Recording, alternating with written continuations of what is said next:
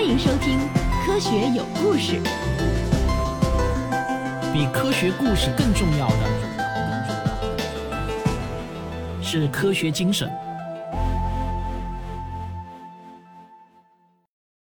上期我们说到啊，布罗卡发现了大脑中主管语言的布罗卡区。到了1867年，大脑中的另外一个重要的功能区被一名叫做韦尼克的德国医学生给发现了。这个发现，在大脑研究的历史上也极其重要。那么，这到底又是一个什么样的发现呢？这次发现的功能区呢，也跟语言有关，但是啊，它不是管说的，而是管听的，而且呢，也不是听声音，而是关于怎么理解听到的词句的。这个区在左侧额叶的后部。如果这里出现病损，病人呢能够听到别人说话，甚至还能听写出人家说出来的所有的词句。但是啊，就是没有办法理解句子的意思，这个就很悲催了啊！能听见，但是没法理解。这个区域后来呢就被叫做韦尼克区。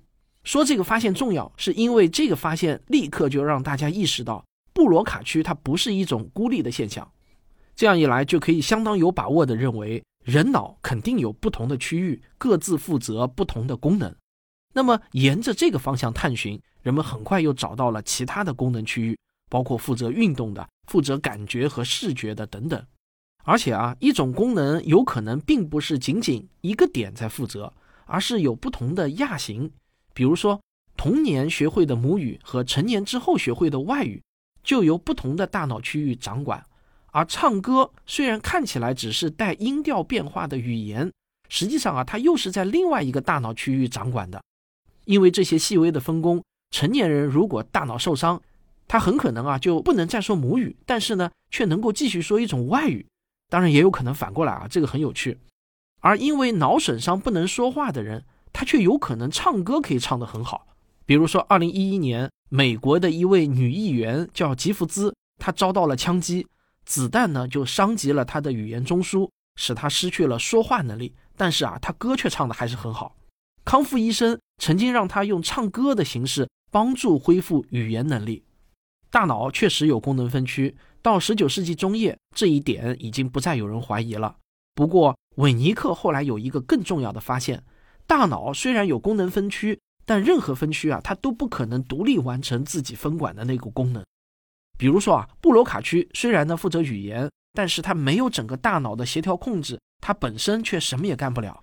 就好像我们说笔可以用来写字，但如果没有一只手去使用它。那它只是一根能装墨水的管子而已。这就是说啊，大脑的各个分区可以负责语言的表达、语言的理解、肌肉的运动、皮肤的感觉等等。但是这些都只是具体的执行部门，就好像工厂里的各个车间，如果没有一个管理员运筹调度，那么这些车间什么都做不成，或者说呢，就会毫无章法的胡乱运行。如果出现这种情况，局面呢就类似癫痛发作了。有了这个开端啊，人们的想法就活跃起来了。动物固然不会思维，但是假如动物也有布罗卡区啊，给它破坏了，那么它们会不会也出现语言障碍呢？比如说啊，叫不出声音来。于是呢，就有人开始做实验。十九世纪七十年代初，有两个留着大胡子的德国人就动了这个念头。这两个人呢，一个叫弗里奇，一个叫西奇西。他们把西奇西家里的一间空房子当做临时的实验室来用。然后啊，把西奇西太太的一个梳妆台拖过来做手术台，然后把一只狗呢麻醉之后揭开颅骨，用电线连上电池，刺激狗大脑表面不同的点。他们果然发现啊，这只狗呢就会有不同的反应，有些点就会让这只狗四肢抽动，而有些点呢就会让狗做出奇怪的表情。当他们把这套操作啊做得越来越熟练之后啊，他们就能非常精确的来诱发不同的动作，比如说啊，让猫把爪子给张开。但有时候呢，也会出现一些意料不到的反应。有一次，他们用兔子做实验，在刺激某个点之后，或许呢电流大了一点啊，结果那只兔子啊一个后空翻，直接就跳到了地下。根据这些通过动物研究来的刺激反应，这两位科学家呢就勾画出了最早的大脑功能区域的分布图。但是啊，毕竟猫狗还有兔子啊，跟我们人的大脑的差距是很大的，所以弗里奇他们绘制的功能区域图也是非常粗糙的。一八八一年，英国的费里尔决心把这个研究扩展到跟人类亲缘关系更密切的猴子身上。这些研究让他把感觉和运动区域的定位图画得更为精确了。不过呢，这也差点啊让他坐牢啊，因为有一些动物保护主义者就认为啊，他用活的猴子做实验很不人道，即使呢是在麻醉之后做，也照样不人道。我觉得用“人道”这个词可能不太好，应该用“猴道”哈。于是就一纸诉状啊告到了法庭，法庭呢真的传唤了费利尔，局势对费利尔非常不利。当时呃人们的动物保护意识还是挺强的。但是科学界呢，也立即做出了响应，有许多知名人士，包括《物种起源》的作者达尔文，都公开声明支持费利尔的研究。而英国医学杂志还发表了社论，指出啊，这一项研究可以让我们对癫病病人的了解大幅度的推进，从而能够更有效的治疗病人。一番唇枪舌剑之后啊，法庭就撤销了对费利尔的指控。弗里奇和费利尔探索出来的这些知识很重要。但他们依然都属于基础理论，如何把这些知识用到临床上，可以切实的帮助疾病的诊断和治疗，那就需要有一个人来搭建一座桥梁。这个人要必须能够迅速的吸收关于大脑功能区域的新知识，再凭着对癫痛病人症状的临床观察，从中来寻找规律，推测出人脑功能对应的功能区域分布。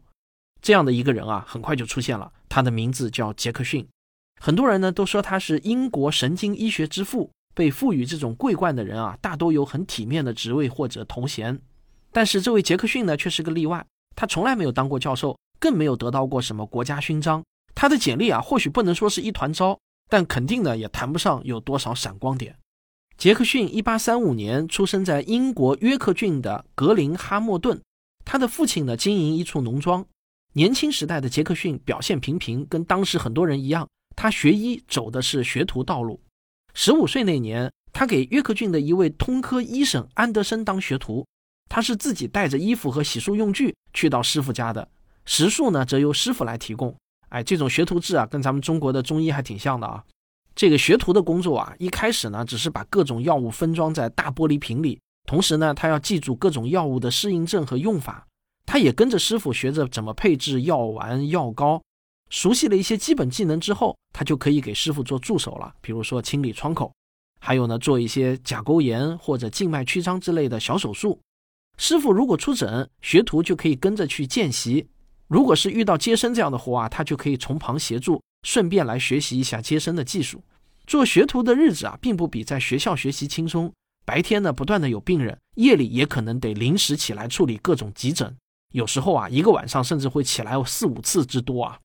这些呢，就是西方传统的学徒制，其实跟咱们中国也差不了多少啊。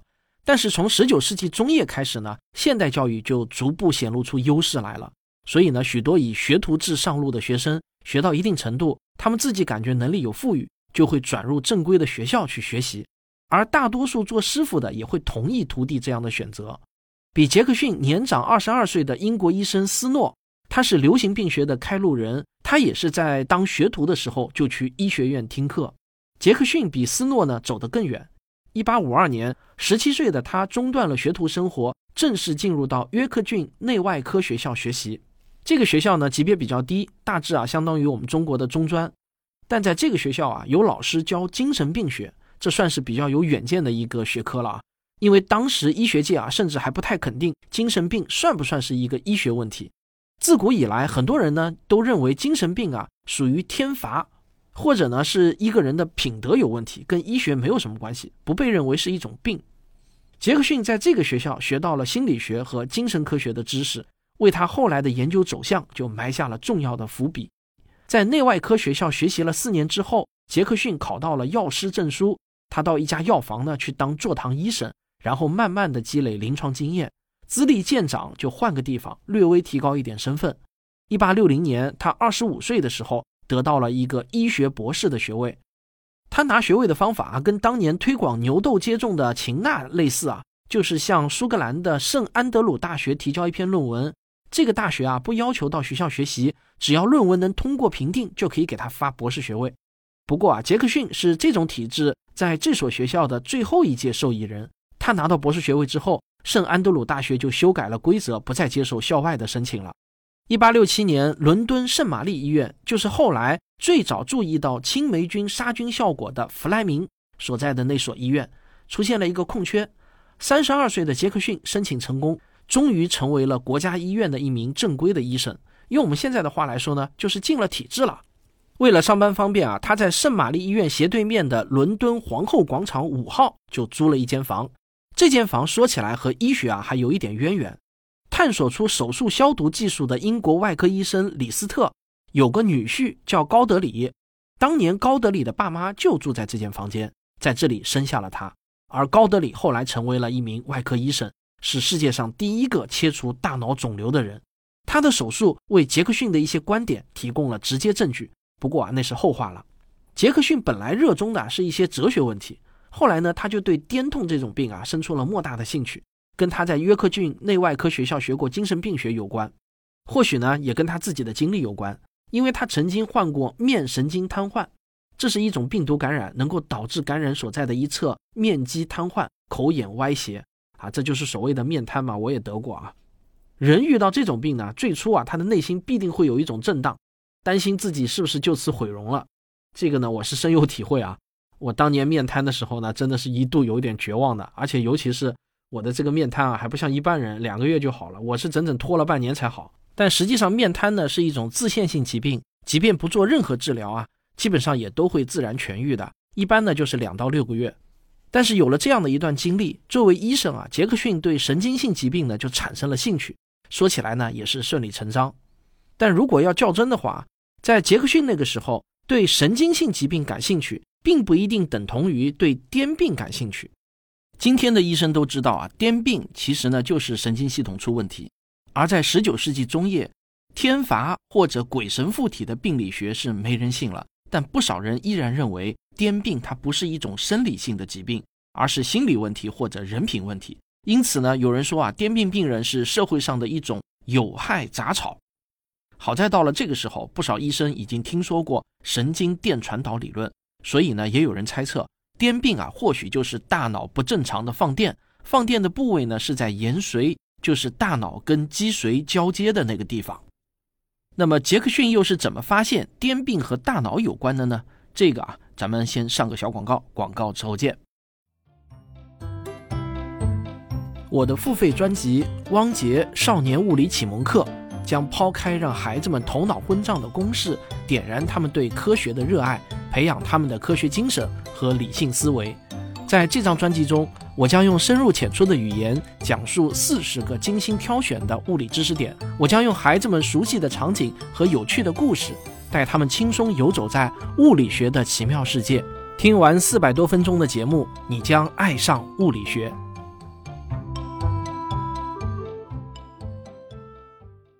杰克逊没有大学学位，也不爱交际，但是他特别喜欢观察和思考。以他对精神病学的初步了解。他感觉啊，癫痛不可能是人品问题，而是真真切切的一种疾病。放电学说似乎有点道理，只是目前的版本过于简略，没有办法解释许多临床症状。于是他就把几乎所有的精力都用来观察研究癫痛病人，试图找到更完整的答案。在圣玛丽医院，只要有可能，他就会把癫病病人收住院。这样做的好处就是，如果病人癫病发作，他就有机会当场观察症状。杰克逊首先注意到的是，癫病的症状复杂多变，有意识障碍，有肌肉痉挛，有幻觉，也有人只是短短几秒钟的失神。那即便只看肌肉痉挛啊，每个病人发生痉挛的地方也不一样，各组肌肉发生痉挛的顺序也不一样，范围大小不一样，持续时间也不一样。这些症状啊，确实像是大脑异常放电，但肯定不是仅仅延髓放电这么简单。延髓是脊髓的初始段。基本上啊，它就是一捆神经。这种地方如果有异常放电，肯定是整个身体会同时抽搐，不会像他看到的那样症状那么复杂多变。要解释如此多变的癫病症状，他觉得啊，必须要在大脑皮层上找原因。杰克逊相信，大脑皮层的功能有局域性，不同的区域掌管着不同的功能，那么不同的地方放电，就有可能激发不同的临床症状。这样才能解释自己看到的各种各样不同的临床表现。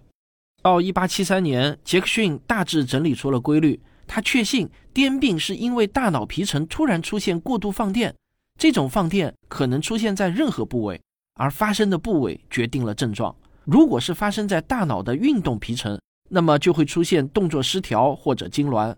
那如果发生在感觉区域，就会有某个地方出现麻木或者针刺感。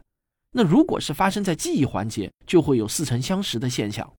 那如果是发生在视觉通路上，就会出现视幻觉；而如果出现在听觉通路上，就会发生听幻觉等等。放电现象都是先从一个局部出现，有时候呢一直都局限在这个局部，不会影响到其他地方。但有的时候就会波及大部分的脑皮层，于是病人就会出现全身的广泛的抽搐。大脑放电可以只出现在局部，这是杰克逊最早明确指出的。在那之前，人们普遍认为大脑是一个不可分割的整体。癫病一旦出现，那必定是整个大脑都被异常电波所影响。如果没有出现全身的症状，那只是因为电流强度不大而已。杰克逊从癫病症状的分布范围和出现规律就推断。大脑异常放电，很多时候并不会波及整个大脑，而是有可能只影响一侧的脑半球，甚至只影响一个叶，比如额叶。那么在这种情况下，病人有某种癫病症状，但意识清醒。这样一来呢，他就可以清晰地描绘症状发生的过程。而这些病人也都指出，症状都有一个明确的原发点，比如手指或者嘴角的抽搐，然后沿着一个路径扩展。从手指或者嘴角一直扩展到其他地方，扩展到大脑。不同的病人路径不一样，但是在同一个病人身上，除非病灶出现变化，比如说肿瘤增大，否则这个路径总是固定的。正是根据这种规律，杰克逊就断定癫病的根本原因是大脑先从某一个点出现异常放电，然后电流沿着一条最便于传输的通道扩展开来。这个概念被厘清之后，即便对于波及整个大脑的大发作，也有可能反推出异常放电的原点。关键在于观察症状出现的原点以及后来扩展的规律。假如能把这个原点的原因给它遏制住，那么就有可能治疗癫病。正是因为这个发现，人们就把局限性的癫病叫做杰克逊癫病。即便到现在，国际医学界还保留着这个词。一八八零年，杰克逊的一个邻居梅耶尔成了他的病人。梅耶尔啊，他自己也是医生。近年呢，他频繁出现一种奇怪的现象，就是正在做事的时候，忽然会呆住，仿佛在思考什么，同时呢，脸色泛红。发生这种情况之前，他有时候会闻到一种奇怪的气味，但旁边的人呢都说没有闻到。最初没有人能够做出诊断，因为出现这种情况的时候，梅耶尔一直呢意识清醒，也没有明显的抽搐。所以呢，没有人往癫痛这个方面去想，但杰克逊根据这些年的经验，他就推断梅耶尔患的很可能就是局限性癫病，并且根据症状判断，病灶应该就是在他的大脑沟回。这个大脑沟回呢，是大脑深处一个蚕豆大小的脑组织结构，跟负责嗅觉的嗅脑紧贴着，所以病人有嗅觉方面的一些异常先兆，这也就不奇怪了。随后的异常放电就扩散到附近的额叶。让病人进入一种似乎在白日梦的恍惚状态。一八九四年呢，梅耶尔死于滤醒过量。这个氯醒啊是当时常用的一种安眠药。那么至于梅耶尔服药过量到底是一种意外呢，还是他自己选择了自杀？这个调查人员呢无法给出定论。但不管怎么样啊，杰克逊获得了对他尸检的许可。在对梅耶尔的大脑解剖之后，杰克逊证实了他自己的推断。因为在梅耶尔大脑的沟回区，他确实找到了局部缺损。那以后呢，人们就把这种癫病叫做额叶癫病。它的特点呢，就是身体没有抽搐，总体的意识清醒，但出现某种精神状态异常，比如短暂的失神、幻觉、似曾相识感、突然情绪变化、跟现实的疏离感等等。当年贞德、圣保罗、陀思妥耶夫斯基看到的异常现象，都符合额叶癫病。杰克逊是一个临床医生，他不爱做动物实验，甚至呢不爱做尸检。梅耶尔医生的尸检他是请别人做的。他这些论点啊，都只是凭着在病房里对病人症状的观察得出来的。这在古代呢，足可以让人信服。但是到了十九世纪，客观检验的意识日益强烈，医学也变得越来越严谨，所以他的这些观点虽然听起来很有道理，但却并不能得到同行的广泛认可。大家还是希望能够看到更过硬的证据。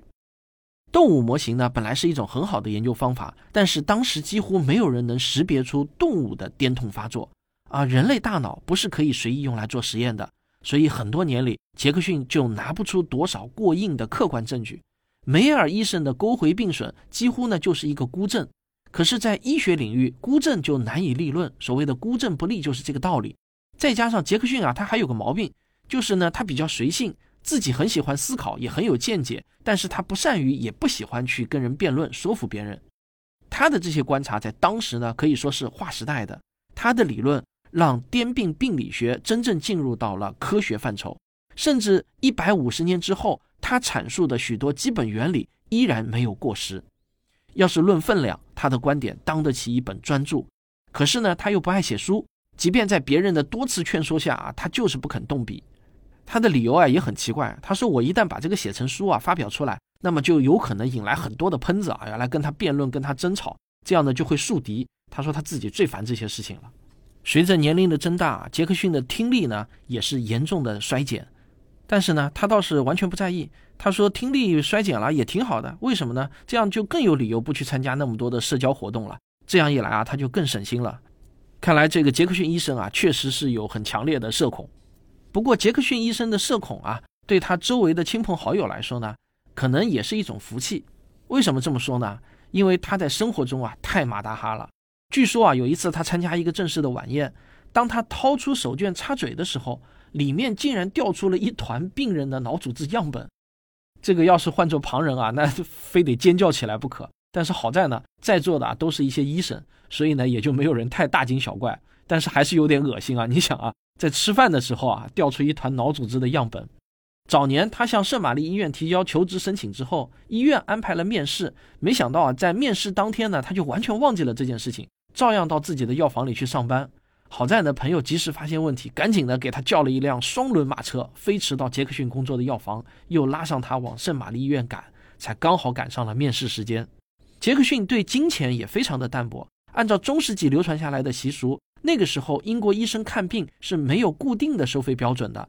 病人呢，大致就按照市面上的行情啊，加上个人对服务的满意程度看着给。有一次呢，他到卡莱尔给一个富豪看病，没想到啊，那位富豪出手非常的阔绰，一次就给了他两百基尼，这就大约啊是相当于是两百英镑啊。那个时候一个工程师一年的收入大概也就是一百一十英镑而已。所以两百基尼呢，就相当于是今天的五六十万这样的一个数字吧。你想啊，去给人看了一次病，那个病人随手就甩给你五十万人民币，这绝对是土豪中的战斗机了。而杰克逊拿到这笔钱呢，他转手就捐给了圣玛丽医院，让医院拿去资助那些面向穷人的义诊部门。虽说杰克逊自己不爱去说服人，但是在临床工作的人确实感觉杰克逊的理论能够解释很多癫痛症状，唯一不足的就是还是缺少一些客观的证据。而最早为他提供实证的是一位苏格兰外科医生，他叫麦克尤恩。那么，这位麦克尤恩医生又发现了一些什么样的新证据呢？哎，我们下期接着说。学声音。这个接下去的一周啊，我实在是非常忙。在北京做完文明的火种科学思维营后呢，我马上就要赶去广东科学中心做两场讲座。然后第二天呢，我就会赶去深圳去考察华大基因。这里呢，我要小小的透露一下啊，我们的《寻觅自然》第四季已经正式立项了。目前呢，我正在剧本创作阶段，其中有一个选题呢是生命密码。这个生命密码就是基因啊，我要把基因的前世今生用影视大片的手法在大荧幕上呈现出来给你们看。所以呢，我要去华大基因看一看，并且呢，还要和营业老师聊聊基因。看看啊，我们能不能碰撞出一些更有价值的火花出来？所以呢，我下周呢就不打算更新了。等我从深圳回上海后呢，我再更新。所以在这里和大家说一声抱歉啊。另外，我还有一个很重要的消息告诉你们啊，我们《寻觅自然》第二季已经得到国家电影局的批准，就是将一部《寻觅自然二》拆分成了《寻觅自然：无形之力》和《寻觅自然：地球往事》这两部影片。为什么要拆分呢？因为原来啊，一部《寻觅自然二》的电影呢有一百五十一分钟。这个呢实在是太长了，非常不利于影院的排片放映。因为对于广大青少年观众来说啊，一百五十一分钟的一部电影实在是太长了。所以呢，我们决定就把它拆分，大概是电影史上第一次啊。国家电影局的人说以前从来没有给一部电影拆分过，但是我们这次申请啊，他们居然非常的支持，同意我们拆分了，因为他们也觉得，呃，像这样的一部科教电影应该值得更多的青少年观众能够看到。所以电影局经过研究啊，特事特办，就同意了我们这次申请。现在呢，新的龙标我们已经拿到了，我们也跟国内知名的纪录片宣发团队大象点映达成了正式的合作协议。我们决定今年三月十六日将《无形之力》和《地球往事》这两部科普电影正式呢在全国电影院公映。大家都知道，我们去年暑期做了一轮点映啊，虽然呢是轰轰烈烈，但毕竟呢全国只有二十五个城市的五六十家影院有排片啊。这个与全国大概三万块左右的总银幕数量相比啊，实在是不值一提的。所以呢，还有大量的观众很想看，但是呢又没有机会看。而今年呢，我们就可以把《寻觅自然》推向全国每一个有电影院的城市。但如果想要争取更好的排片量，非常希望大家能够撑我们一下。已经看过的，不妨可以二刷支持我们一下啊！因为一场电影啊，哪怕只有两个观众买票，都可以让电影院继续再多排一次片的。要知道啊，现在即便是最火的商业大片，场均人次啊，也就是五六个而已。所以呢，不要小看你和孩子或者你和父母的两张电影票，它对我们来说真的就是价值连城啊！每一张电影票都极其宝贵。好了，那么更具体的上映信息，等过完春节，我们还会在所有的平台上密集发布。哦，对了。我上周呢去电影院看了一场从美国引进的科普电影大片 IMAX 版的，叫做《小行星猎人》啊，我非常推荐大家去看一下。这可能也是最近这几年来非常罕见的能够引进的这种科教类型的影片啊。排片量不多，可能很快也就要下映了，所以大家抓紧时间去看。因为你们买《小行星猎人》看的这个行为，其实也会刺激影院将来给我们《寻觅自然》排更多的片。因为同样类型的电影，如果卖票能够卖得好的话，他们就更愿意排更多的同样类型的电影。所以你们去买票看《小行星猎人》这部非常棒的国外科普大片的行为，也就是在间接帮助我们寻觅自然卖票。